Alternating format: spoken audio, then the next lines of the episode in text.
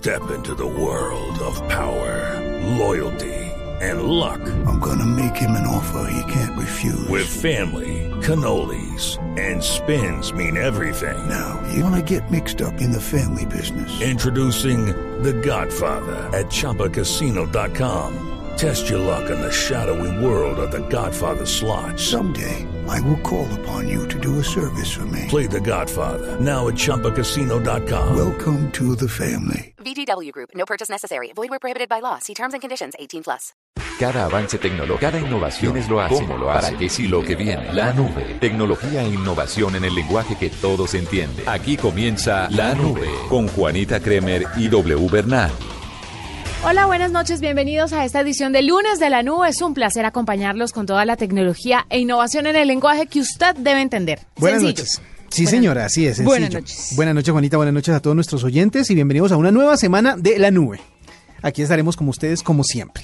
W, vamos a hablar más adelante con un invitado que es amigo de la casa, pero que además trae un tema muy interesante y fueron las revelaciones de Wikileaks la semana anterior, soltando más de 4.000 documentos que demuestran que la CIA está manejando el tema de ciberarmas Sí. y que además de que las está creando y está contratando para crearlas, las dejó ir, se las robaron. Exactamente. Y ahora ya muchos la tienen. y cómo estas eh, organizaciones eh, pueden de muchas maneras espiar a la gente. Obviamente, pues no, no espiar a, nada, a, a todo el mundo del común, a todo el ciudadano de a pie. Se, están hechas para espiar a, a grandes figuras, pero podría espiarlo a usted que está escuchando la nube, por ejemplo, a través de tabletas, computadores, televisores y teléfonos celulares. Y de pronto usted está pensando, no, pero yo no tengo nada en, en mis Esto no dispositivos tengo móviles que que, me incriminen. Es que no solo es eh, revisar sus archivos, revisar qué es lo que tiene usted guardado en su, en su tableta o en su dispositivo móvil o como sea, sino también activar la cámara, por ejemplo, de su televisor inteligente, el micrófono de su teléfono, etcétera, etcétera, para escucharlo, para saber en qué, en qué anda. A mí me da risa la gente que dice que no tiene nada que esconder. Yo no creo que haya una persona en el mundo que no tenga algo que no quiere que se sepa. Una, una. De pronto un comentario que no debe hacer del papá, Por ejemplo. o de la mamá. O, O sea, yo no estoy hablando de, no estoy hablando de infidelidades, no es precisamente eso. No, no, no, es que no solo es... en- O de un dicho, compañero, comentarios que se pueden prestar para malas interpretaciones. Exactamente. Por ejemplo, o usted de dónde retira plata, qué hora, con quién anda, sus hijos, a qué hora los deja en el colegio, a qué hora los deja en la ruta. O sea, cuando uno se convierte en padre, de verdad entiende el tema de la privacidad, lo importante que puede llegar a ser. Exactamente. Porque que se metan con uno, pero con los hijos, eso es otro cuento. Es bien difícil, es verdad. Entonces vamos a hablar un poquito sobre eso entre hoy y mañana, pero en este momento le quiero contar W Sí. que salió otra imitación de Snapchat. Ah, ¿ah, sí? Sí, para empezar esta nube. Más competencia. Facebook lanza Messenger Day para compartir publicaciones efímeras. Igual, seguimos en el tema de lo efímero. ¿Y ¿Sabe que Pero funciona muy bien? Claro, además de que yo siento que ya le han quitado mucho Snapchat con los eh, con el Insta Story Sí. de Instagram. Exactamente. Que es de ellos también. Esto sí, esto me preocupa. El servicio de mensajería de esta red social incorporó una función para hacer post con fotos y videos personalizados que duran solamente 24 horas y se pueden compartir con todos los contactos o de forma privada. La red social sigue imitando Snapchat y lo hizo con, como lo estábamos hablando, con el stories de Instagram y ahora con los estados de WhatsApp, que el eh, WhatsApp también es de Facebook y ahora lo está haciendo con Facebook, con las historias de Facebook. Entonces, el Messenger Day, usted puede hacer la actualización correspondiente y seguramente si no la tiene ahora, dentro de pocos días la tendrá disponible para que empiece a hacer estas historias que se borran en 24 horas. El eh, debut de Snapchat en la bolsa de Nueva York fue histórico, se valoró bastante la compañía, pero a los pocos días empezó la caída en la bolsa. Ahí ha estado más o menos estable, pero no es todo lo que ellos esperaban después de su salida a la venta pública. Y muchas de estas eh, faltas, por decirlo así, o de esas eh, cosas que adquiere o que asume Facebook para copiar Snapchat, obviamente le quita fuerza, le quita poder, le quita, le quita independencia a esa red social. Esto se va a hacer a través del Facebook Messenger. Si la aplicación está actualizada, usted debe leer el mensaje abrir. En ese caso, eh, en el caso que no sea así, se leerá la opción actualizar y usted actualiza. Una vez hecho esto, todas las actualizaciones correspondientes, usted abre el Messenger y pulsa sobre la cámara y puede deslizar el dedo hacia abajo eh, sobre la pantalla para que le salga esta nueva opción. Increíble, ¿no? Bueno, pues ahí sigue. Qué artera. Porque le cuento que en estos días hice una mini encuesta a través de mi cuenta en Twitter, arroba Juanita Kremer. Sí. Y el 60% de las personas que contestaron la encuesta no utiliza la nueva opción de los estados de WhatsApp. La pregunta fue, ¿usted utiliza la nueva eh, opción de WhatsApp de estados? Sí, no y no sé lo que es. Y el 60% de las personas contestó que no sabía lo que ¿Hace cuánto hizo no. usted esa encuesta? esa encuesta? La semana pasada. ¿Puede renovarla para esta semana? Sí. Bu- Renuévela a ver si hay alguna... Renuévelas, vuelva a hacer la encuesta. Sí, vuelva a hacer la encuesta, por una razón. Obviamente las actualizaciones de, de las, eh, de los sistemas operativos y de las eh, aplicaciones no llega al tiempo para todo el mundo. Ahí es gradual de acuerdo a si usted tiene auto, eh, eh, puesta la pestañita de las actualizaciones automáticas o no. Y hay personas que se dedican a actualizar solamente cuando tienen contacto con una Wi-Fi, etcétera, etcétera. Entonces, no sabemos si era falta de conocimiento, falta de, de- de actualización, etcétera, etcétera, y lo han ido adoptando o si definitivamente no les importa. Por eso es que queremos reconfirmar, nuestros oyentes y yo, queremos reconfirmar si su encuesta mantiene los mismos porcentajes o si cambian algo. Pues bueno, le voy a dar los resultados de la de la semana pasada, que fue el 9. Ajá. O sea, el jueves. El jueves. ¿Ha utilizado la nueva opción de estados de WhatsApp? Sí, 27%, no 64%, no sé lo que es el 9%. Contestó, para un total de 388 votos. O sea que sí, sí es eh, conocida la, la aplicación o la forma de la aplicación, pero no se está usando, según el 64% de sus encuestados. Pero la voy a volver a hacer. Por favor, A ver usted. para ver en qué, en qué anda la- el conocimiento de esa, de esa función o la, o la utilización mejor de esa función. Óigame, hablando de aplicaciones, resulta que eh, Google está lanzando un proyecto de una aplicación en la cual podrían compartirse videos de YouTube en tiempo real. Es decir, usted, por ejemplo, ve algún video y quisiera que lo compartiera, o sea, quisiera que alguien más lo estuviera viendo, como para comentarlo, como para ver eh, eh, el potencial del video, para compartirlo, para reírse un poco de él, etcétera, etcétera. A usted que le gustan, por ejemplo, los videos de, no sé, mascotas, tal vez. Entonces quiere que alguien que usted conoce que también tiene mascota lo vea con usted y lo vean al tiempo, pero obviamente están separados por la distancia y quiere que este, esa opción sea disponible. Pues ahora, únicamente para iOS, está funcionando Uptime, una aplicación que está en su fase beta, obviamente, para que los usuarios puedan ver videos al mismo tiempo que sus amigos. Eh, pueden escribir reacciones, pueden comentar, etcétera, etcétera. La app ya se puede descargar gratis desde el App Store, aunque para usarla se necesita una invitación que solo los usuarios que ya están usando la aplicación pueden enviar. Una vez ustedes tengan la ah, invitación de Uptime, eh, necesitan registrar su cuenta de Google eh, para poder comenzar a ver videos compartidos por otros usuarios o compartir uno propio. Eh, puede ver el video, verá el icono de otras personas que están viendo el video en tiempo real y se puede conectar a ellas para poder comentar lo que están viendo. Digamos que usted está viendo el, eh, el oso del Oscar, el oso de, de- de la entrega de la película, de la mejor, mejor película, ¿se acuerda del Sí, problema la que hubo? embarrada. Y digamos que usted quiere comentar ese momento con alguien más. Pues ahora, si usted está en Uptime, puede estar viendo el video, ver quién más lo está viendo al tiempo con usted Y quejarnos juntos. y empezar a quejarse ustedes o a, reírse, a burlarse, Uy, etcétera, etcétera. esto para la criticadera de la alfombra roja, lo máximo. Claro, eh, para muchas aplicaciones, para muchas cosas, sobre todo para comentar juegos. Eventos. Usted sabe que los juegos, eh, los canales de gente que eh, ensaya los juegos, que los critica o que eh, quiere compartir todas las cosas que tienen que ver con los videojuegos, tienen canales muy exitosos en YouTube. Es una oportunidad para que la gente que sigue a, esa- a esas personas se una a comentar lo que están viendo en los videos. Una funcionalidad que tal vez eh, prospere y está en ese momento en fase de prueba por parte de la gente de Google para los usuarios de iOS. Escuchas la nube en Blue Radio. Arroba la nube blue. Arroba Blue Radio. Síguenos en Twitter y conéctate con la información de la nube. Bueno, W, le tengo hoy un invitado de la casa, por Sí. supuesto, y de la casa a casa, porque Sí. estuvo en la nube, ahora está en el espectador, que obviamente eh, el espectador, pues es el hermano, digámoslo así, de Blue Radio, pero lo traemos como invitado el día de hoy para que nos hable de algo muy interesante, y es el tema del espionaje de la CIA que vulnera la seguridad digital para todo el mundo. Con el asunto de Wikileaks la semana pasada, si no estoy mal, eh, que dio a conocer muchísimos miles de documentos contándole a la gente cómo la CIA creó ciberarmas y se la robaron.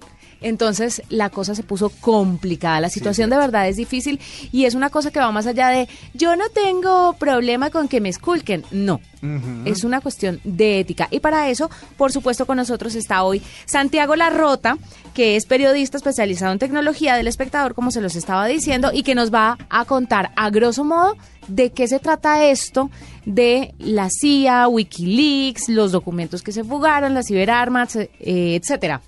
Santiago, bienvenido. Muchas gracias, Juanita. ¿Qué más? ¿Cómo va todo? Como no te ha sentado tanto estar por fuera de la nube, ¿sabes? Deberías volver. Mentiras. No, sé, a qué te refieres, pero... Mentiras, discutiremos luego. Bueno, bueno, Santi, este tema que dio a relucir o que sacó a la luz Wikileaks, ¿qué es lo que quiere decir? ¿Qué tan grave puede ser lo que está haciendo la CIA? Ok, bueno, pues eh, Wikileaks la semana pasada publicó una serie de, de documentos eh, que detallan cómo la CIA viene construyendo un arsenal de, armas digitales, de, ciberarmas. Eh, ellos sitúan más o menos la, filtración está entre 2000, llega hasta 2016, hasta principios de 2016, entonces puede haber muchas otras cosas que han estado haciendo desde entonces para acá.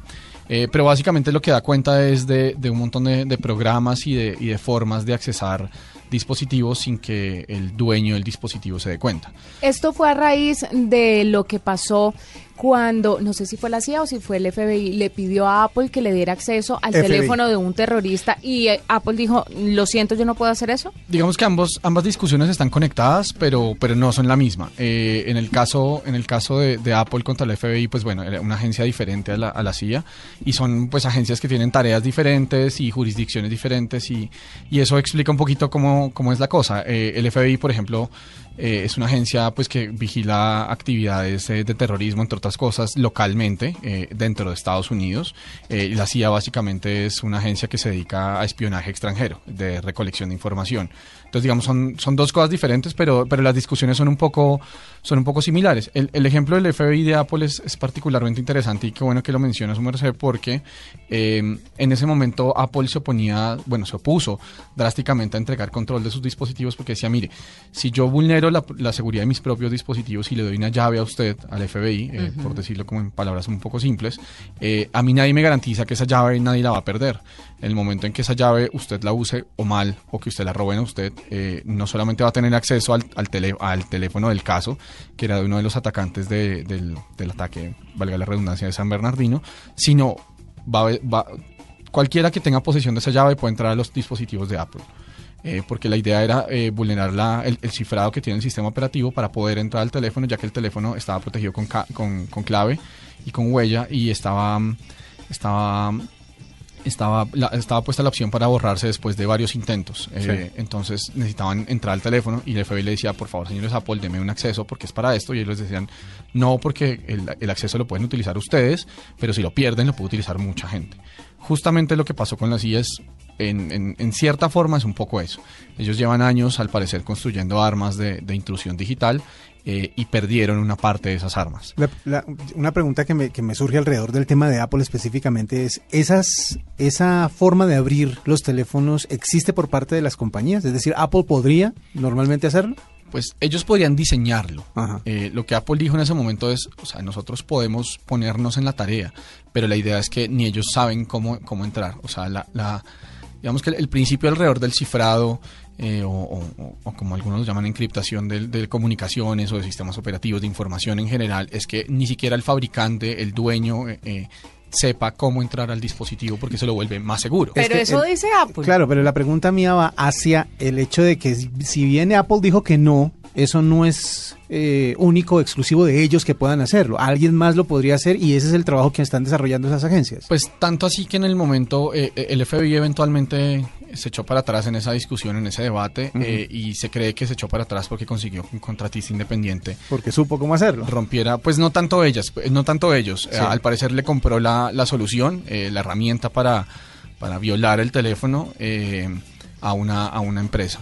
Hay un montón de rumores sobre qué empresa es, porque no se discutió públicamente. Hay algunos que señalan que fue un contratista israelí, que es, que es muy famoso por hacer este tipo de productos. Eh, pero eventualmente el FBI se echó para atrás porque justamente alguien logró, logró romper esa, esa seguridad. Lo, el- lo- lo que tiene de relación un poco con la discusión de la CIA es que justamente el, el argumento de Apple era yo no le doy la llave para que usted no la pierda y sí porque si usted la pierde pone en riesgo a muchos, a Sí. millones de usuarios eh, y lo que le pasó a la CIA es un poco eso.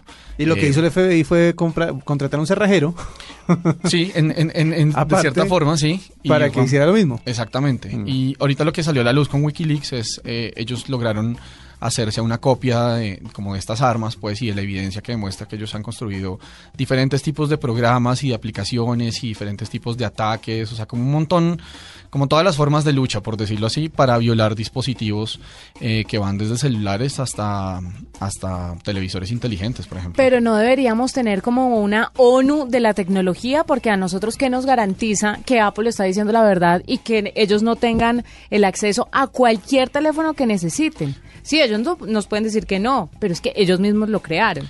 Sí, o sea, en, en teoría, digamos, sí. uno acá- Pues no, pues uno, uno acá le crea a las empresas, ¿no? En últimas, este es un salto de fe y es un salto de fe con no sí, claro, cuando Apple, uno un- decide tener un aparato de estos, pues uno tiene que estar sujeto a ese tipo de cosas, pero y no a que lo investigue el Estado. Y en general con muchas cosas, o sea, eh, no solamente es los aparatos, es, su cuenta de Gmail, es su cuenta de Facebook, es su cuenta de Twitter. eh, sea, uno en últimas está, está, está dándole un poco la, la, La buena, la buena fe sí, y está ofreciéndole su información gratis, de cierta forma, a una empresa que asegura que la cuida.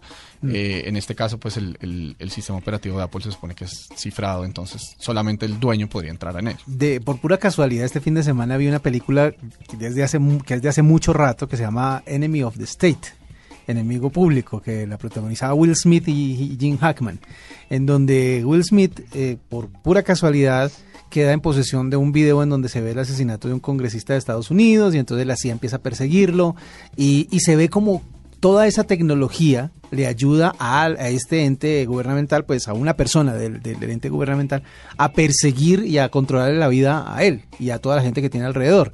Eh, eso era ciencia ficción hace no sé cuántos años que tiene la película, creo que es del 2008, una cosa así. Eh, ¿Qué de todo eso es real en este momento y es lo que se ha destapado con el tema de Wikileaks? Pues digamos que no, de, pronto no haciendo el parangón directo con la película, pero pues eh, es posible hacer vigilancia eh, personalizada, sí, es posible y lo que muestra lo que muestra esta filtración y lo que ha mostrado, por ejemplo, la, la anterior filtración de, de Edward Snowden con la con la NSA, que son dos cosas bien diferentes y si quieren ahorita podemos adentrarnos un poquito en eso, pero lo que demuestra es que sí es posible hacer vigilancia. Ahora hay, hay una hay una tensión y es una tensión que es legítima también igual tenerla y es eh, un pulso entre vigilancia y seguridad y privacidad y, y libertad de expresión y otros y otros derechos fundamentales las los organismos del Estado igual tienen una pretensión legítima de poder violar ciertos ciertos derechos fundamentales con unos con unos ciertos parámetros. eh, tiene que la intrusión tiene que ser proporcional, eh, no, no se puede hacer a millones de personas para coger una sola persona y digamos que incluso incluso voces dentro del sector de tecnología y, y voces que han estado que por ejemplo estuvieron en el debate contra la NSA en este momento dicen pues lo que vemos por encima por lo menos es que la CIA igual está haciendo algo que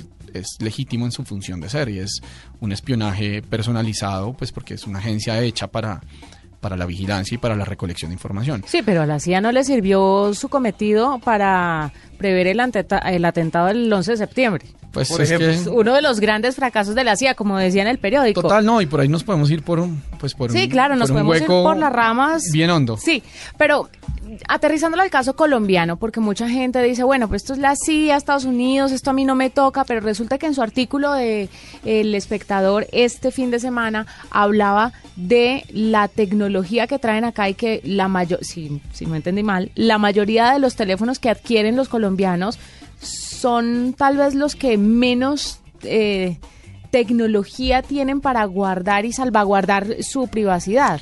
Son teléfonos como más abiertos a que se les roben los datos y, y todo esto. Todo eso de- depende mucho, pero digamos Ajá. que una de las formas de tratar de protegerse frente a esto es, por ejemplo, siempre tener su sistema operativo actualizado. Lo que muestran los, los papeles filtrados por Wikileaks es que, la CIA no, no, está, no se está enfocando tanto en aplicaciones como tal, o sea, no está tratando de derrotar la seguridad de WhatsApp o de Signal, que fueron dos de las cosas que fueron como saliendo al principio de la filtración, sino está tratando de romper el sistema operativo para poder entrar al teléfono antes de que la información sea mandada por estas aplicaciones que son, que son seguras. Eh, entonces si usted, si la idea es que usted tenga la, la última versión del sistema operativo, hay teléfonos que no le van a dejar llegar a la última, si- a la última versión simplemente Porque no están son- viejitos. Exacto, no son capaces de manejarla. Eh, y esos teléfonos, pues obviamente son los teléfonos más baratos. eh, usualmente son, son Android, no necesariamente, pero usualmente, pues porque Android es el sistema operativo móvil más popular del planeta y más popular en Colombia también. Entonces, pues es simplemente una estadística fácil. Eh, entonces, si, si uno tiene un teléfono que no es que no es tan avanzado, que no tiene tantas capacidades, probablemente no pueda llegar a las versiones más avanzadas del sistema operativo y eso pues lo deja atrás. Eh, lo deja atrás en una versión un poquito más viejita que Y puede ser que puede ser más vulnerable. Lo que, lo que se sabe hasta, hasta el momento, porque igual son más de 9.000 documentos, entonces mientras se va analizando la cosa se va a demorar un ratico mientras van saliendo más, más datos, pero lo que se sabe es que, por ejemplo, buena parte de los ataques eh, y las armas de, que, que estaba construyendo o que tenía construidas la CIA se enfocaban, por ejemplo, en las versiones eh, 4.0 y un poquito más adelante de Android. Eh, ahorita vamos en la 6 punto algo, eh, entonces pues dése cuenta, son como unos, unos teléfonos un poquito más viejitos. Eh, y se enfocaban en las de iOS, de Apple, en las creo que era 8.2, una cosa así. Y bueno, ¿esto qué repercusiones trae, por ejemplo, al país de nosotros? O sea, al ciudadano de a pie, ¿qué le importa esto? Pues al ciudadano a pie probablemente, si usted lo pone así a- a- en plata blanca, pues... A probable- calzón quitado. Probablemente no le importe para nada.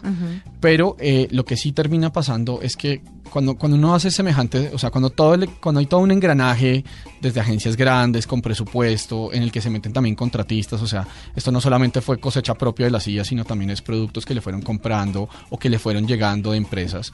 Lo que hay es como toda una cultura de crear, de crear vulnerabilidades en los sistemas. Y eso eh, al ciudadano a pie puede que no lo perciba inmediatamente, pero lo que sí crea es una cultura de inseguridad. O sea, si hay gente que está pagando y gastando sumas grandes de dinero para crear estos arsenales y encima de todo los pierden, los, se los dejan robar en algún momento, eh, tienen filtraciones de seguridad, lo que termina pasando es que todo el, todo el ecosistema termina volviéndose un poquito más poroso. O sea, lo que uno quisiera es una cosa que fuera completamente impermeable a los ataques, ¿no? Eso no, no existe, pues. O sea, se puede llegar hasta un nivel de seguridad bastante bueno, pero la completa impermeabilidad, pues es un poco una utopía. Eh, pero lo que, lo que está pasando acá es que no solamente no estamos aspirando a un ecosistema impermeable, sino estamos aspirando a un ecosistema lleno de poritos y de huequitos aquí y allá. Con tanta herramienta que tiene ahora la CIA y el FBI y algunas, eh, algunas eh, entidades gubernamentales para perseguir a la gente de esta manera o para vigilar a la gente de esta forma, ¿no tienen ellos tecnología para protegerse de, de cosas como Wikileaks? Pues en, en realidad creo que aquí no fue tanto Wikileaks el, el- el de la acción. El Hasta- que, mejor dicho, el que sacó esos documentos. Hasta donde se sabe, es, es alguien que los copió y se los pasó a Wikileaks, entre a otros actores. Esos otros actores no están del todo claros. Eh, hay que acordarse, por ejemplo, que en agosto del año pasado, si mal no estoy, la NSA también perdió un, Sí. un arsenal. No de este tamaño, pues, pero, pero también perdió algunos de sus, de sus productos. Lo que pasa es que también piénselo de esta forma. Esto no son tres personas en un garaje en Hawái que están trabajando en esto. Estos son miles de personas probablemente.